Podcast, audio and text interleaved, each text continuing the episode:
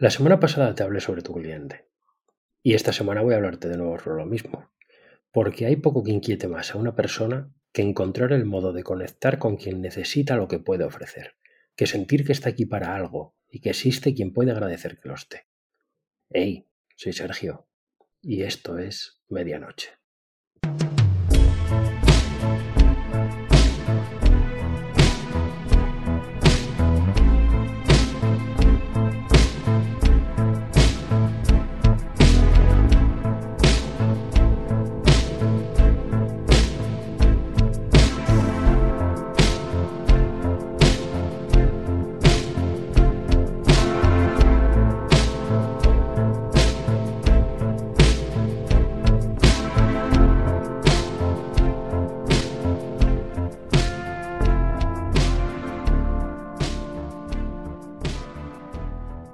Según la RAE, un cliente es la persona que compra en una tienda o que utiliza con asiduidad los servicios de un profesional o de una empresa.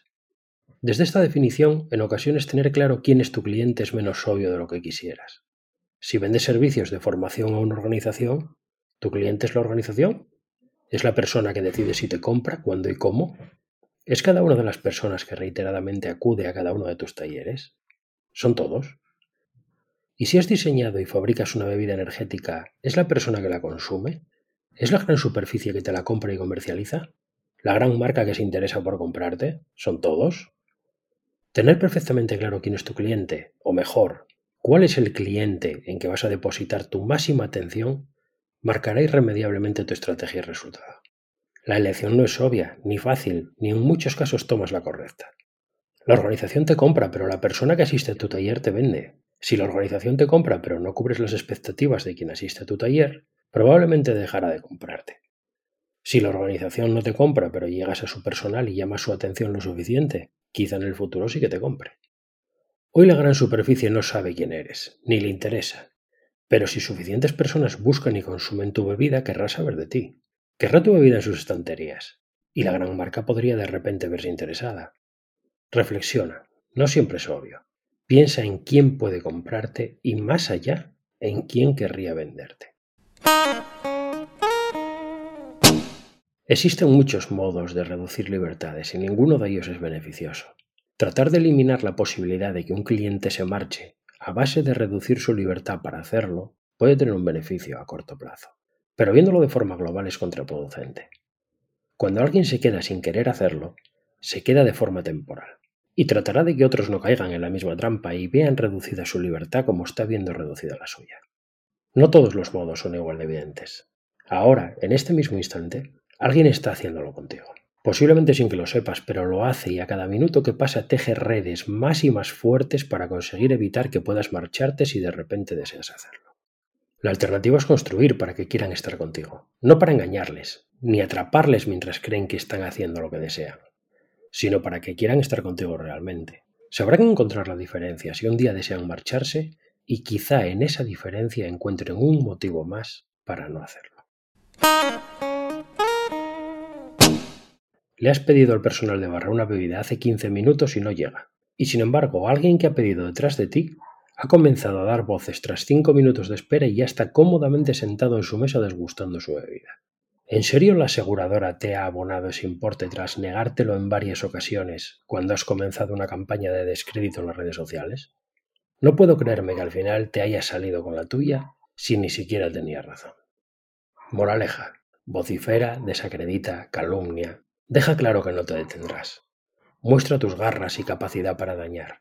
Es el mensaje que te envía quien da ejemplo del mal ejemplo, premiando lo censurable e ignorando lo aconsejable. Se trata de un círculo, Quizá con clientes satisfechos apenas se oiría esa crítica a voces. Y quizá con clientes muy satisfechos, quien vocifera tratase de hacerse oír de otro modo, sin necesidad de comprar desastre.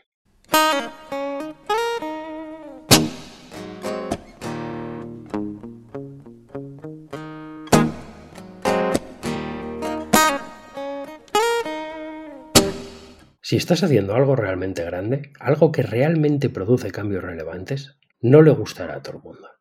Ni siquiera la mayoría, al menos por ahora. El trabajo honesto pocas veces ha sido plato de gusto de las masas. Tener en cuenta el perfil de quien lo elogia y el de quien lo detesta o critica te dará pistas sobre qué tipo de cambio puede arrancar, la potencia de su impacto y a qué nivel puede manifestarse. Analiza, pero no te detengas. La mayoría, o todo el mundo, puede llegar después. Y el consenso, si llegan. Pero no son necesarios. Muchas personas esperan lo que se puede esperar, lo continuo, lo predecible. Enfócate en el resto. Centrarte en el consenso es garantía de fracaso. Excepcional y universal se repelen en su primer encuentro. Ahora te encuentras en un día cualquiera, en una playa cualquiera de cualquier lugar del sureste de España. Si pones atención verás que existe una cantidad considerable de personas, hombres y mujeres de diferentes etnias y edades, tratando de comerciar desde la arena de la playa. La oferta es amplia, desde personas que ofrecen masajes hasta otras que venden gorras, pareos o camisetas. Incluso hay quien vende bebidas frías y bolsas de snacks. Seguro que no necesitas mucho tiempo para adivinar qué productos tienen más éxito y qué productos menos. Y entonces aparece él, empujando una carretilla llena de cocos, piñas y algún mango. Enseguida alguien le detiene y puedes comprobar que tiene destreza haciendo lo que hace. Parte un coco, ofrece el agua a sus clientes, lo prepara para que puedan comérselo. Parte una piña, la prepara y la entrega. Y las personas de los alrededores le llaman, una tras otra, hasta que va vaciando su carretilla. No tarda en regresar con ella llena de nuevo y su éxito de ventas regresa con él. No he podido evitar recordar la instantánea aparición de la nada de personas vendiendo paraguas plegables a 5 euros cuando comienzan a caer las primeras gotas de lluvia en algún lugar turístico del verano asturiano. En muchas ocasiones no se trata del qué, se trata de la hora. Los deseos y necesidades no son perpetuos, son volátiles. Lugar y momento importan. El aquí y el ahora determina éxito o fracaso. Confeccionar la carta de un restaurante es una apuesta arriesgada en que entran en juego infinidad de factores, y cuando está terminada puede brindarte mucha información, más allá de permitirte elegir qué opciones se ponen a tu disposición. Si vas a un kebab, es probable que no te ofrezcan mucho más que batatas fritas y kebab, quizá en dos o tres configuraciones, en rollo, en pan de pita, emplatado. Si vas a otro tipo de restaurante, la carta seguramente será mucho más amplia. El kebab lo tiene fácil. Concentra su esfuerzo en pocas variantes que parten de la misma base. Esto le permite dedicar recursos a que este producto central sea el mejor que pueda ofrecer y garantiza la renovación de la materia prima. Para otro tipo de restaurante, esto no es tan sencillo. ¿Qué porcentaje de platos requieren de alimentos frescos? ¿Hay platos que reconviertan la materia prima de otros cuando haya perdido su frescura? ¿Hay mucha rotación de clientes? Estas y muchas otras preguntas te ayudarán a saber si ese pescado que piensas pedir será fresco o congelado, o incluso si te encuentras con una negativa cuando lo pidas. Se trata de un balanceo entre variables que admite movimiento, pero no cambios bruscos, y jugar con expectativas entraña riesgos. Te ocurre algo similar. Volumen requiere esfuerzo, mucho absorbe energía por el mero hecho de serlo. Y bueno requiere energía para seguir siendo bueno, incluso más para convertirse en mejor. Balancear entre calidad y cantidad es un arte, Aplica los bienes que posees, a tus amistades, relaciones sociales o a los productos y servicios que entregas. Si no lo has pensado, quizás sea el momento de que valores qué esfuerzo requiere que mantengas qué y qué obtienes a cambio. Porque comenzar a confeccionar la carta de tu restaurante podría convertirse en el germen del cambio.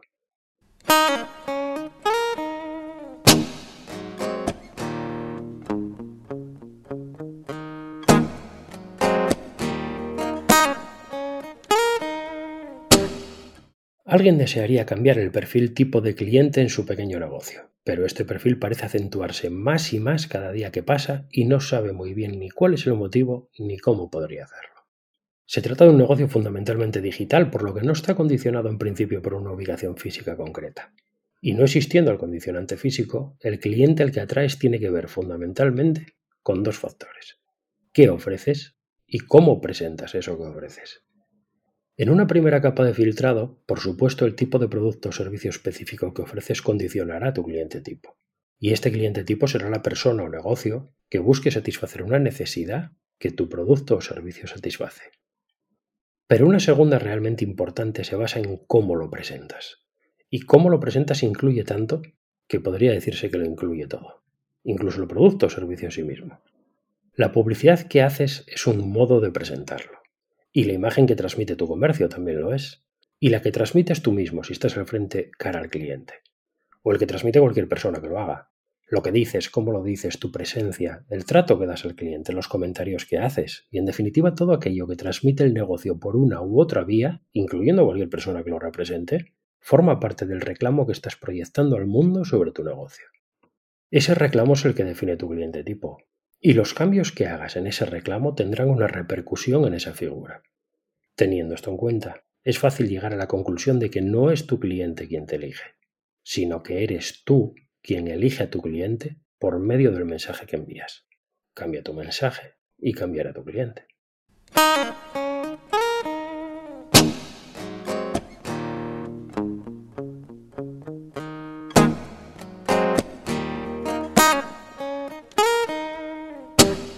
Recuerda que desde medianoche.link, LINK, puedes enviarme tu audio con tan solo pulsar el botón naranja. Necesitarás la aplicación de Telegram, pero sigue siendo grabar y enviar. Rápido y sencillo. Simplemente pulsar y enviar una nota de voz. Funciona desde un ordenador, funciona desde una tablet y funciona desde un móvil. Funciona desde los principales navegadores en todas partes. Recuerda también que si tú, tu organización o comunidad hacéis un trabajo destacable, os ofrezco la posibilidad de difundirlo de forma gratuita a través de este podcast. Contacta conmigo y muéstramelo. Hasta aquí este segundo episodio de Medianoche sobre lo que implica tener clientes y lo que implica mantenerlos. Porque mantenerlos es la alternativa natural, cuando ofreces algo que puedes ofrecer y cuando te comportas de forma consecuente a lo que ofreces. Cuando pones por delante a las personas, sean quienes sean y ocupen el rol que ocupen, nadie que deba acompañarte se aleja. Y porque, por supuesto, lo que quieres es encontrarlos. Pero puedes hacerlo de forma honesta para que ellos ganen y tú ganes. El podcast sigue. Si decides acompañarme, estaré aquí cada semana tratando de sembrar el germen de la duda que te ayuda a progresar. Y si te gusta este podcast, te agradecería que te tomes un instante para valorarlo o dejar una reseña en tu plataforma favorita, ya sea iTunes, Spotify o cualquier otra en que lo escuches. Espero tus audios, me encanta saber de ti, gracias por estar ahí, y nos encontramos de nuevo en el próximo episodio. ¿Cuándo? ¿Dónde? Pues ya lo sabes, el jueves, aquí y a medianoche.